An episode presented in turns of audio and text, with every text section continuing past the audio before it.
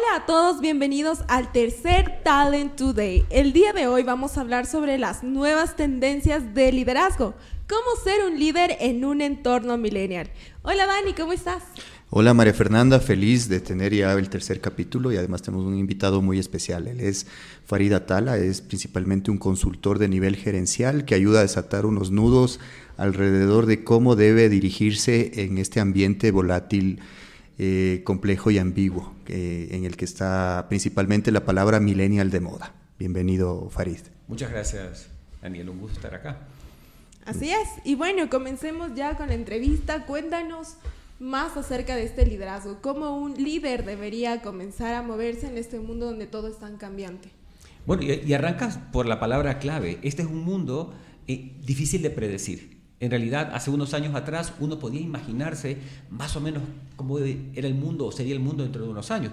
Este se nos hace muy difícil. El cambio está cambiando, o sea, se nos hace tan difícil imaginarnos. Muchas de las cosas que aprendimos en el pasado, hace poco tiempo atrás, entraron en desuso. Muchísimas de las profesiones que hasta hace poco eran vigentes, entraron en desuso. El líder actual se da cuenta de que eh, lo que sabía ya no le sirve. Es más, liderar desde el conocimiento es totalmente obsoleto. ¿No? Desde, desde esa, porque el, conocimiento es una cosa que está cambiando. ¿Qué le caracteriza a los chicos actuales, a la gente actual en este momento? Es esa apertura al aprendizaje. Pero el aprendizaje tiene una diferencia en este momento, que ya no necesariamente es el aprendizaje formal, el que tú vas a la universidad a aprender. El aprendizaje se ha vuelto autónomo. Y una característica del, yo diría, del millennial es esa capacidad de aprender por su propia cuenta aquello que cree que necesita y que le va a servir. Muchas de las cosas que nosotros aprendimos, ustedes recordarán, estaban, se preguntarán en la escuela, en el colegio, en la universidad, ¿esto para qué me servirá? Mucho de eso jamás lo hemos utilizado, jamás lo utilizaremos. Y el millennial entra con esa mirada, esto que estoy aprendiendo, ¿para qué me sirve? Si no le encuentra conexión, el millennial se va a desmotivar en el aprendizaje. Entonces, y va a tratar de buscar qué cosas le sirven para alcanzar sus propósitos y sus sueños. Yo digo que esta es como una característica fundamental en esta época millennial, como tú decías en antes, de transformaciones, de cambios, de, incertezas, ¿cierto? Y muchas veces esas incertezas nos generan también angustia a nosotros, a los líderes. Trabajo con muchos líderes eh, organizacionales que les veo en esta, en esta eh, angustia de cómo liderar a la gente joven. Muchos de ellos soltando los brazos, ya no sé qué hacer. Es que los millennials son, los millennials son de tal manera. Tanto es que a veces escucho con gracia que la, palabra millennials es una palabra peyorativa. No dice es que son millennials, ¿no? Y lo que yo veo es que no logran engancharse con esta generación de, distinta ante el aprendizaje. Yo te decía hace algún momento que eh, millennial no tiene que ver necesariamente con la edad. Millennial, en mi experiencia, tiene que ver con la postura hacia el aprendizaje. Yo creo que eso es lo que marca. Entonces, ah, pueden haber millennials de 50 años, ¿cierto? Y, que están abiertos a aprender, a soltar, a incorporarse, y pueden haber no millennials de 25. la gente es, es una postura, pero de manera general, ¿qué es lo que hay ahora? Una facilidad para aprender, pero aquello, y esa es la palabra clave para mi forma de verlo, aquello que pienso que es útil y que me va a servir. Si no es así, el millennial se desmotiva, no tiene, para, no tiene sentido aprender esto.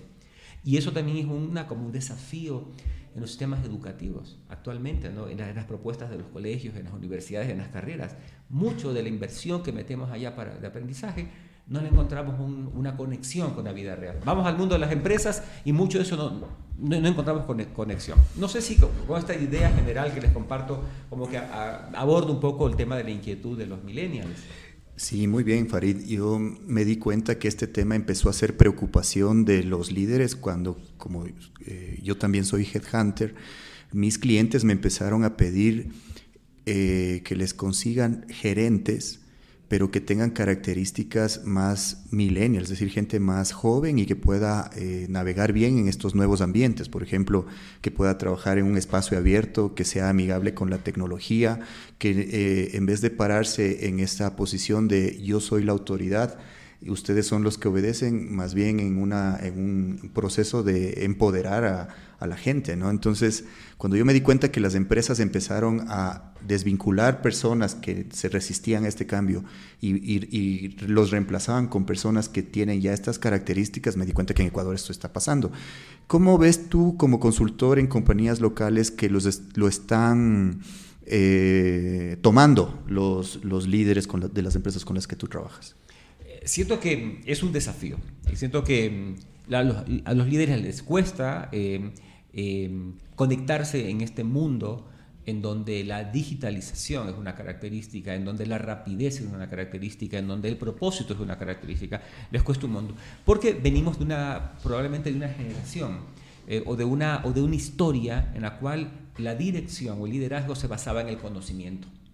Pero eso ya no funciona porque el conocimiento se vuelve obsoleto rápidamente. Entonces el líder actual, cuando tiene que liderar a gente que está abierta a aprender, que aprende rápidamente, y él mismo sabe menos que su propia gente, entonces se, queda sin piso, porque la forma como aprendimos a liderar era desde el conocimiento. Yo te voy a enseñar, te voy a decir cómo tienes que hacerlo. Y esto es una cosa que, ya no funciona. Yo siempre eh, pienso y digo, el líder actual debería asumir un rol parecido al del director técnico de un equipo de fútbol, en la cual eh, yo a veces pienso y digo, a ver, eh, si yo fuera el director técnico del Barcelona de España, que es mi equipo favorito de fútbol, no sé, tengo una afición a ese, a ese club, donde varios de los talentos del mundo del fútbol están allá. Digo, como director técnico, no habrá ningún director técnico que juegue mejor el fútbol que Messi, o que Suárez, o que cualquiera de ellos, ninguno. Entonces, la habilidad del director técnico no es ser mejor jugador de fútbol que su gente. Esa no es porque su gente es innata. Estos muchachos, Messi, Suárez, este, cualquier otro jugador de, de estas élites, aparte de que son buenos, ¿cierto? Se entrenan, están, buscan desarrollarse de manera permanente. Entonces el rol del director técnico no es enseñarles, el rol del director técnico es generar un propósito con ellos, es alinear al equipo hacia un objetivo, resolver las dificultades de comunicación que se puedan presentar, resolver los temas de egos que a veces se dan en los talentos altos. Entonces ya no es enseñarles. Y lo mismo pasa con los líderes de las organizaciones. Ya no funciona enseñarles aquello que yo aprendí hace 20 años porque lamentablemente aquello que yo aprendí hace 20 años ya no sirve. Ya el mundo cambió, el mundo se movió a una velocidad. El rol del líder actual con los millennials es como pavimentar el camino para que estos chicos jóvenes o estos no tan jóvenes millennials puedan desarrollar sus habilidades, sus competencias, sus sueños, sus propósitos. Y eso creo que es un cambio sumamente importante en la forma de liderar. Ya no podemos seguir siendo líderes de conocimiento, sino líderes de talentos. Esto y es lo que una, con una mirada que yo le veo. Y a veces a los líderes les cuesta un poco, a los jefes, gerentes, les cuesta un poco montarse en esta, esta, como esta nueva mirada de no puedo liderar desde el conocimiento. Obviamente que algo de conocimiento siempre tengo, necesitaré. Si soy, algo debo conocer, por supuesto que sí, pero el, el conocimiento lo tiene mi gente. Mi gente, el que está haciendo el trabajo todos los días, el que está desarrollando el proyecto, es el que tiene el conocimiento. No soy yo. Yo soy como una especie de pavimentador o debo ser una especie de pavimentador de la vía para que mis talentos logren aquello que están haciendo. No sé si esto te complementa un poco. Bastante, bastante bien y tenemos aquí una millennial, así es que quería preguntarte, Mafer, a ti, ¿cómo si has tenido como la posibilidad de comparar entre un líder con el que tú hayas trabajado que tiene una actitud de resistencia a, este nuevo ambiente, y cómo te sentías y, y, por otro lado si has tenido otro líder en el que te dejó más posibilidades de decidir y cómo te sentías? Sí he tenido esa oportunidad y la principal diferencia que encontré es que el líder que está más subido a esta nueva tendencia de lo que decías Farid, de darte el pavimento para que tú puedas, como un suelo para que tú puedas partir, es el que te da el reto. Te dice, mira, pasa esto y busca la solución. O sea, tú sabrás cómo lo haces, pero este es el reto y tienes que cumplir. Y el otro líder que también me ha tocado que es el que, verás, este es el proceso y así, así, así tienes que hacer. Entonces lo vuelve tan monótono que uno dice, bueno, entonces yo, cualquier otro podría hacer ese mismo trabajo. No necesitan de mí. Pueden contratar a otra persona. O sea, yo quiero ese reto, quiero encontrar mi manera de hacer las cosas. Entonces, creo que ahí está bastante clara la diferencia. Como que se basa en el conocimiento, en algo que ya estaba súper esquematizado, este es el proceso, así debe ser. Y el otro que te dice, encuentra tú la forma, innova nosotros para poder identificar como una promesa hacia nuestros clientes desde Selecta, que es el Headhunter que también trabaja con nosotros, incluimos en el proceso los siguientes pasos. si la persona puede hacer una teleentrevista, ya nos da una buena señal. Es decir, ha habido descartes de personas gerentes, ¿no? Que nos han respondido como, no, yo no quiero yo no quiero que me teleentrevisten, yo quiero ir a sus oficinas o que ustedes vengan a las mías, ya nos damos cuenta que no está abierto a estas nuevas opciones. Lo otro, vemos cuánto ha estudiado a través de mecanismos electrónicos. Se ha hecho un taller de fondo y learning y lo ha culminado, ya nos da una buena señal. Si es que usa Uber, eh, también ya nos da una buena señal. Entonces, como vamos encontrando estos indicadores de saber si es que eh, tú ya estás empezando a usar estas nuevas tecnologías para poder eh, vivir en un lado y después por otro lado dirigir y con el mismo nivel de calidad, pues ya estás como subido en el tema. Em, un contexto sobre lo que está pasando, lo que se está publicando. En Forbes estudiaron conjuntamente con LinkedIn, cuáles son las cuatro habilidades que hoy se sugieren tengan todos los líderes. Hay más, ¿no? Pero digamos que las cuatro principales son, la primera, el autoliderazgo, eh, la segunda, la comunicación efectiva, la tercera, la inteligencia emocional y la cuarta, la construcción de relaciones basadas en la confianza. O sea, parece que son todas soft skills eh, como siempre esto viene de un contexto más norteamericano, quisiera que tú nos ayudes a validar si es que crees que son estas en nuestro contexto y, si crees que el orden está adecuado. ¿no? Me parece, eh, mira, yo estoy de acuerdo con todas las que tú has mencionado, pero me parece que, que para que esas cuatro habilidades o competencias se den, hay una que es fundamental y que abarca todas ellas y que se llama aprendizaje. Cuando el, desafío actual es el aprendizaje, es poder montarnos en un mundo de velocidad, en donde si antes me comunicaba de esta manera, ya no me funciona. ¿Qué nuevos skills de comunicación debo incorporar? Por decirte algo, ¿no? Entonces, estos nuevos skills son aprendizajes. Si antes tomaba el taxi, llamaba por teléfono, como tú ves cuando me contabas que mira si la gente toma Uber o estas otras aplicaciones de, ¿cierto? Si ahora me funciona el teléfono, ahora la parte digital, ¿Cómo, funciona lo digital, ¿cierto? No, y, explícame cómo es esto de Uber, cómo es esto de, de, de Cabify, digamos, ¿no? Lo que tú ves allí, en realidad, lo que estás viendo es tendencia al aprendizaje. Una persona que venía haciendo de una cierta manera, ¿cierto? Abierta a hacerlo de otra manera y fluir en ese mundo. Gente que interactúa en el mundo digital. ¿Por qué es una, una, una tema importante de mirarlo? Porque el mundo actual es un mundo que va hacia la digitalización, digital, digitalización. O sea, algo que no va a parar, digamos, ¿no? El, el mundo se está montando en esa rueda. Resistencia hacia lo digital probablemente es resistencia hacia eh, liderar organizaciones con gente que se va a ver en ese entorno. A mí me parece que son buenas tus indicadores ¿no? de mirar si la gente tiene esta, esta tendencia. Pero de fondo, de fondo lo que hay es apertura u observar más bien apertura al aprendizaje. ¿cierto? Y aprendizaje tiene que ver en mi propio liderazgo, por ejemplo. ¿Qué cosas como líder en mi autocontrol, mi, mi autoliderazgo funcionaba? ¿Qué necesito incorporar ahora? Por ejemplo, para trabajar con gente que sabe más que yo. Ya, no me sirve el conocimiento, como hablábamos hace un rato. ¿Qué podría servirme? Digamos, ¿qué, qué debo aprender yo para liderar a esta, gente joven? ¿Cierto? Entonces, tiene que ver con el aprendizaje. Todas estas cuatro habilidades que tú has mencionado son muy potentes y todas se conectan entre sí con el aprendizaje, con esa habilidad de aprender rápido, eh, autónomamente, porque ya eso es otra cosa importante. En el mundo actual, a ver, si bien las organizaciones siguen dando capacitación y entrenamiento, ¿de acuerdo? Eso seguirá dándose probablemente, pero este mundo necesita que tú tengas la autonomía en tu aprendizaje. O sea, yo trabajo en empresas en las cuales hasta ahora escucho gente que dice que no me han entrenado, es que no me, eh, no me han dado esta información. Ese tipo de gente no nos funciona. Lo que estamos de gente ahora, a ver, esto no sé, ¿De acuerdo? ¿Dónde lo investigo? ¿Dónde lo consulto? Me voy al internet, eh, me voy a qué tutorial me da, me da esta, esta, esta, este entrenamiento. Y si por último tengo que pedírselo a mi jefe, se lo pido. Pero esto de esperar que la organización te haga tu carrera ya no funciona. En el mundo actual, los chicos actuales buscan hacer su propia carrera, su propia, moverse en esa, en esa, gerenciarse de una manera como más autónoma. Y tiene que ver con esa habilidad de aprender, aprender de manera autónoma Sí, el aprendizaje formal va a seguir existiendo, de la universidad, de la maestría, todo esto va a seguir existiendo. Pero miren, hacemos una maestría, desde el día que nos graduamos, lo que aprendimos ya está en la obsolescencia. Entonces, en realidad, Vamos hasta la maestría, está muy bien, una cosa maravillosa hacerlo, pero si nos ponemos realmente a hablar de cómo es el mundo, el día que ya salí ya está, obsoleto. Entonces la competencia que necesito mantener e incorporar es la, competencia del aprendizaje. Y el líder tiene que saberlo. Tiene que aprender continuamente, tiene que generar posibilidades de aprendizaje a su gente. Y una de las posibilidades de aprendizaje que un líder puede facilitar a su gente es la de la experimentación. El millennial necesita experimentar y probar y aprender del error.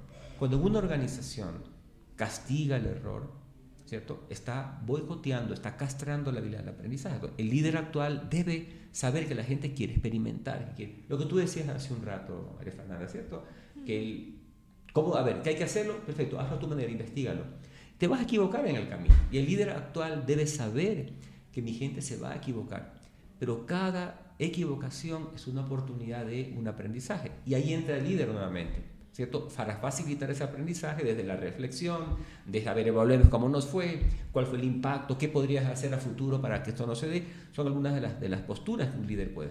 Pero bueno, si venimos de un, órgano, de un mundo en el cual el error, sanción, castigo, ¿de acuerdo? La gente, ¿qué es lo que va a hacer? Es no va a innovar, va a evitar o se te va a ir. La gente talentosa se te va te vas, te vas a quedar con gente y tú sabes, estás en ese mundo, ¿no? Sé que te quedas con los que no debes quedarte. Te quedas con los que no quieres quedarte y lo dices, pero ¿qué le pasa a mi organización? ¿Cuántas veces escucho decir que no sé qué les pasa a ellos? No toman decisiones, ¿cierto? Ahí están, ¿cierto? Y en realidad si te pones a ver qué cosas tienen, tienen que ver conmigo como gerente o como líder, que no he permitido que mi gente tome eh, decisiones. Y cuando han tomado decisiones y se han equivocado, ¡sacs! los castigo, los, los reprendo, los bueno, cuántas cosas hago este, y la gente termina evitando tomar decisiones y los más buenos se nos van y nos quedamos con los, con los menos deseables, ¿no?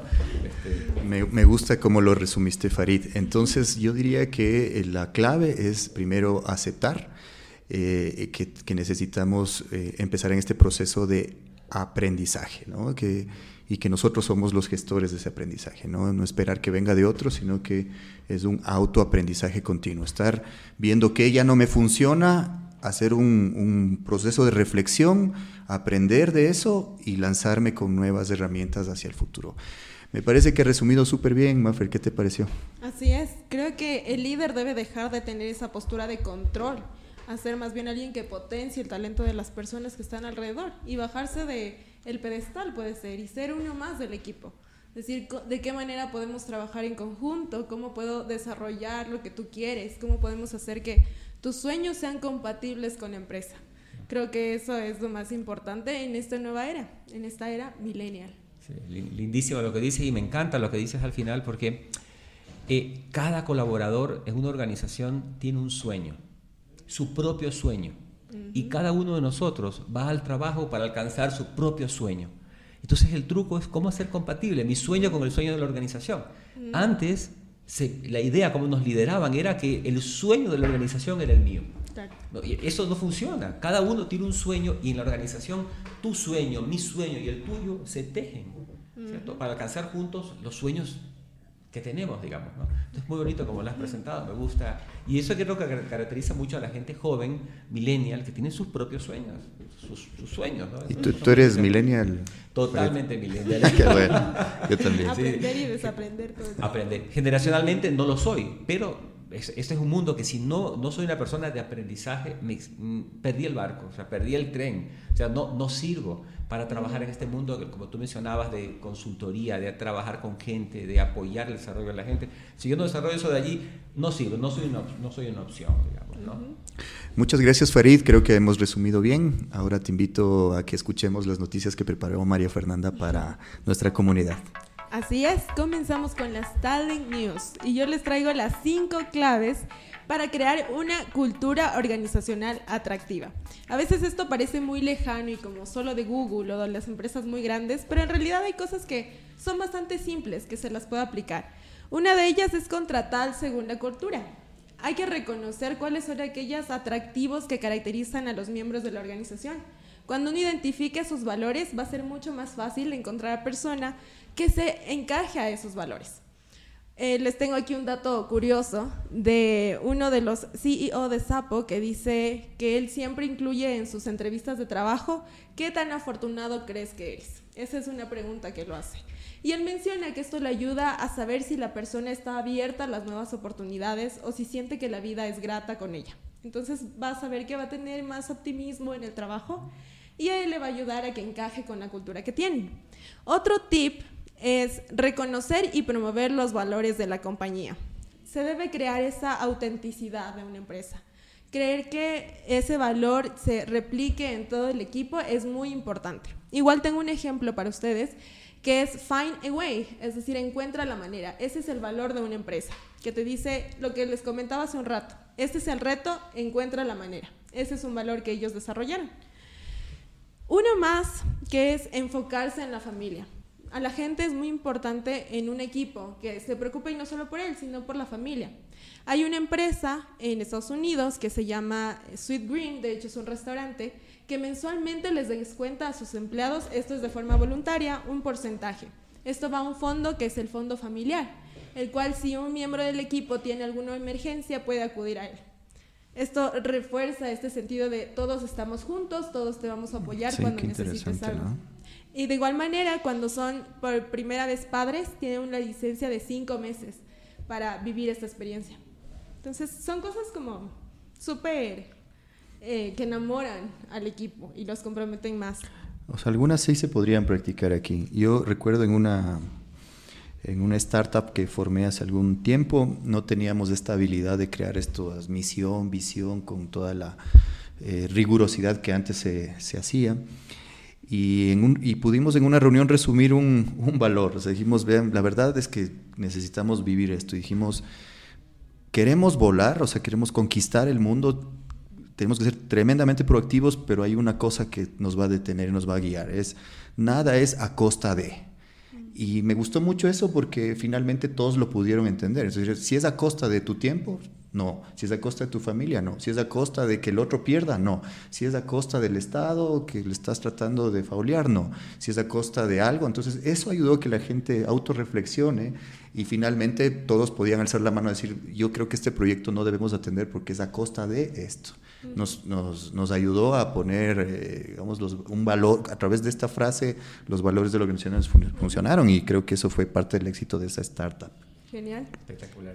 Sí, uno más va muy apegado a esto, es como crear beneficios únicos. Cada empresa puede innovar y crear algo diferente. Por ejemplo, Timberland, es que una compañía de calzado, desarrolló un servicio de consejería especial para sus empleados. Si necesitaban lavar eh, su ropa o reparar su auto, entregar algún paquete, ellos tenían un servicio de mensajería. Esto hacía que sus empleados se sientan mucho más tranquilos y también se concentren más en su trabajo. Además que es bonito que alguien haga las cosas por ti, que vayan a retirar las cosas. Me gusta ese beneficio. Fantástico, parece, parece estupendo y de, fácil aplicación, digamos. Sí, no es muy sí, complicado. Ese me gusta, con Globo y con todo lo que tenemos ahora. Fácil, fácil, fácil. Y finalmente lo que conversábamos al final, darle un propósito al trabajo. Que ellos sientan que todas las mañanas se levantan para ir a cumplir su sueño. Otra noticia, como parte de las Stalin News, es, ¿sabían ustedes que ahora se puede reclutar a base de influencers? No, pero no me sorprende, qué interesante. Pues sí, esta es una nueva técnica que utilizan algunas empresas para atraer el talento. Esto ya que se hizo un estudio y se descubrió que el 52% de los candidatos visita la página web. Bueno, esto debería ser un requisito para el candidato, que conozca la empresa donde Desde va luego.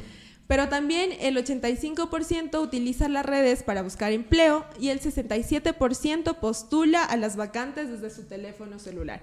Es decir, estamos hiperconectados, algo que ya se sabía. Lo único que hizo Talento Humano es tomar una práctica del marketing digital para ellos también sacarle provecho. Y una buena práctica que se puede realizar aquí es si se está buscando para una vacante, pedirle a la persona que ya ocupa el lugar en empresa, decirle cómo es su experiencia cómo se siente, cómo es el ambiente y eso publicar en redes. No solamente ayuda a reclutar talento, sino también ayuda a promocionar la cultura de la empresa. Así que se mata dos pájaros de un tiro. influencers locales, entonces influencers de tu empresa. Tienes que hacer a la gente de tu empresa influencer.